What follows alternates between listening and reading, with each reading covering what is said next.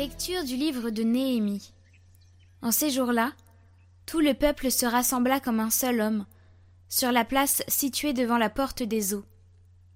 On demanda au scribe Esdras d'apporter le livre de la loi de Moïse, que le Seigneur avait prescrite à Israël. Alors, le prêtre Esdras apporta la loi en présence de l'assemblée, composée des hommes, des femmes et de tous les enfants en âge de comprendre. C'était le premier jour du septième mois. Esdras, tourné vers la place de la porte des eaux, fit la lecture dans le livre, depuis le lever du jour jusqu'à midi, en présence des hommes, des femmes et de tous les enfants en âge de comprendre. Tout le peuple écoutait la lecture de la loi. Le scribe Esdras se tenait sur une tribune de bois, construite tout exprès. Esdras ouvrit le livre. Tout le peuple le voyait car il dominait l'assemblée. Quand il ouvrit le livre, tout le monde se mit debout.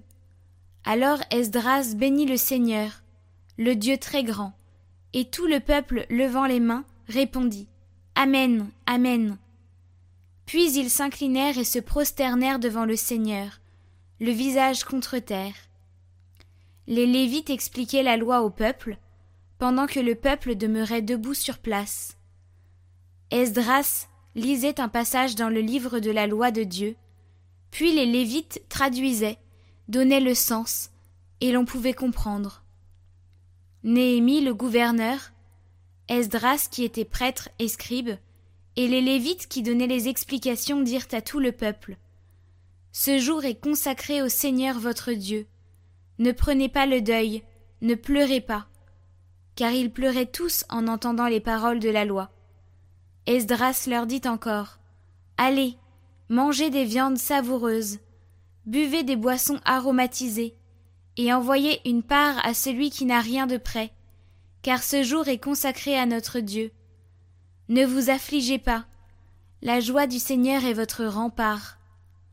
Les Lévites calmaient tout le peuple en disant Cessez de pleurer car ce jour est saint. Ne vous affligez pas. Puis tout le peuple se dispersa pour aller manger, boire, envoyer des parts à ceux qui n'avaient rien de près, et se livrer à de grandes réjouissances. En effet, ils avaient compris les paroles qu'on leur avait fait entendre.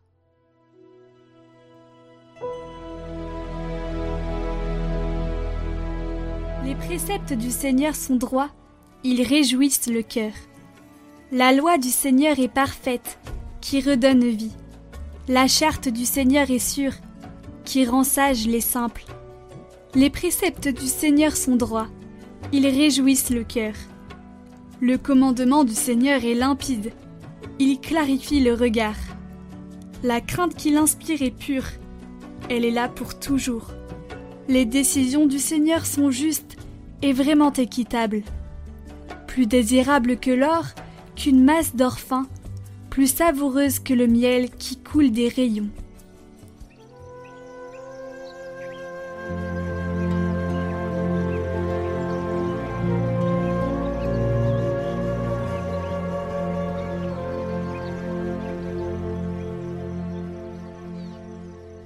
Évangile de Jésus-Christ selon Saint Luc. En ce temps-là, parmi les disciples, le Seigneur en désigna encore soixante-douze, et il les envoya deux par deux en avant de lui, en toute ville et localité où lui-même allait se rendre. Il leur dit La moisson est abondante, mais les ouvriers sont peu nombreux. Priez donc le maître de la moisson d'envoyer des ouvriers pour sa moisson. Allez, voici que je vous envoie comme des agneaux au milieu des loups. Ne portez ni bourse, ni sac, ni sandales, et ne saluez personne en chemin. Mais dans toute maison où vous entrerez, dites d'abord Paix à cette maison. S'il y a là un ami de la paix, votre paix ira reposer sur lui. Sinon, elle reviendra sur vous. Restez dans cette maison, mangeant et buvant ce que l'on vous sert, car l'ouvrier mérite son salaire.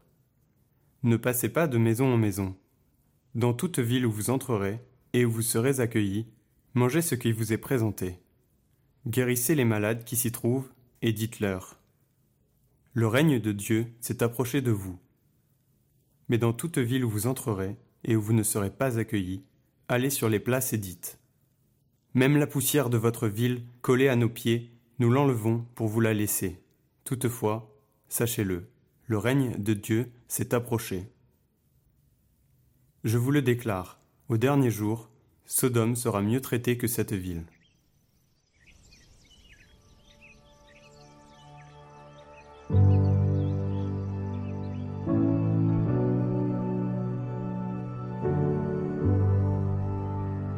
En envoyant les 72 disciples, Jésus leur donne les instructions précises qui expriment les caractéristiques de la mission.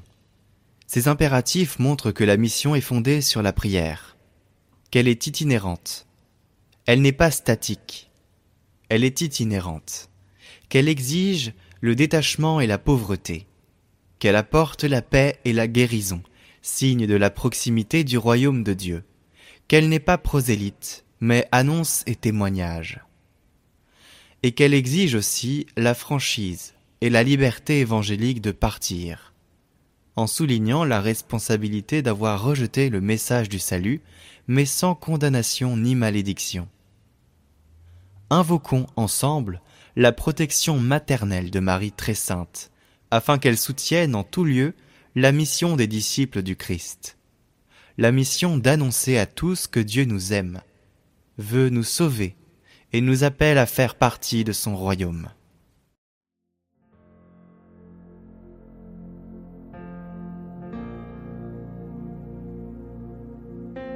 Se plonger dans l'océan infini de la miséricorde de Dieu. Voici ce que dit Jésus à Sainte Faustine lors d'une visite. Que les plus grands pécheurs mettent leur espoir en ma miséricorde. Ils ont droit avant tous les autres, à la confiance en l'abîme de ma miséricorde. Ma fille, écris sur ma miséricorde pour les âmes tourmentées. Les âmes qui s'adressent à ma miséricorde me réjouissent. À de telles âmes, j'accorde des grâces bien au-dessus de leurs désirs. Je ne peux punir même le plus grand pécheur s'il invoque ma pitié, mais je l'excuse en mon insondable et inconcevable miséricorde. Écris, avant de venir comme juge équitable, j'ouvre d'abord toutes grandes les portes de ma miséricorde. Qui ne veut pas passer par la porte de ma miséricorde doit passer par la porte de ma justice.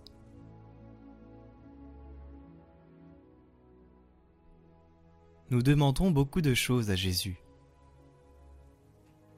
Nous lui confions des intentions sincères et nous lui parlons souvent de nos soucis. Parfois, nous lui parlons de nos péchés de nos vices et de notre misère.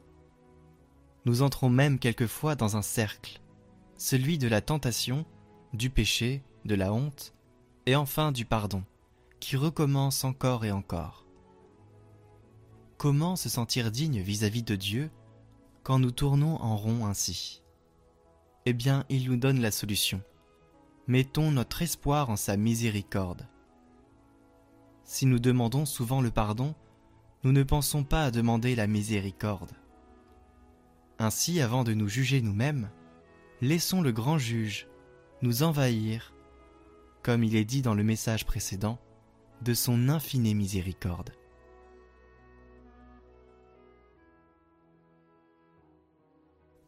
Récitons cette prière ensemble. Jésus, j'ai confiance en toi. Jésus, j'ai confiance en toi.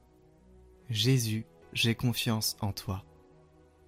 Nous aussi, nous voulons nous abandonner avec confiance entre tes mains, ô Seigneur, notre unique Sauveur.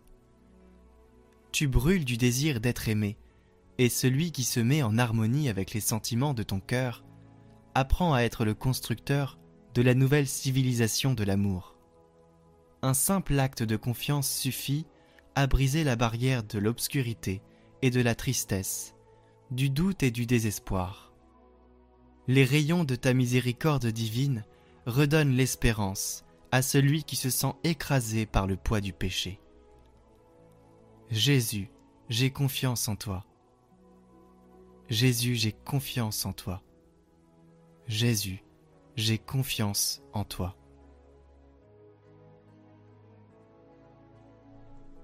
Nous pouvons faire cette oraison je me visualise, moi, devant l'océan infini de la miséricorde de Dieu, et non seulement je l'accueille, mais je la demande, cette miséricorde divine.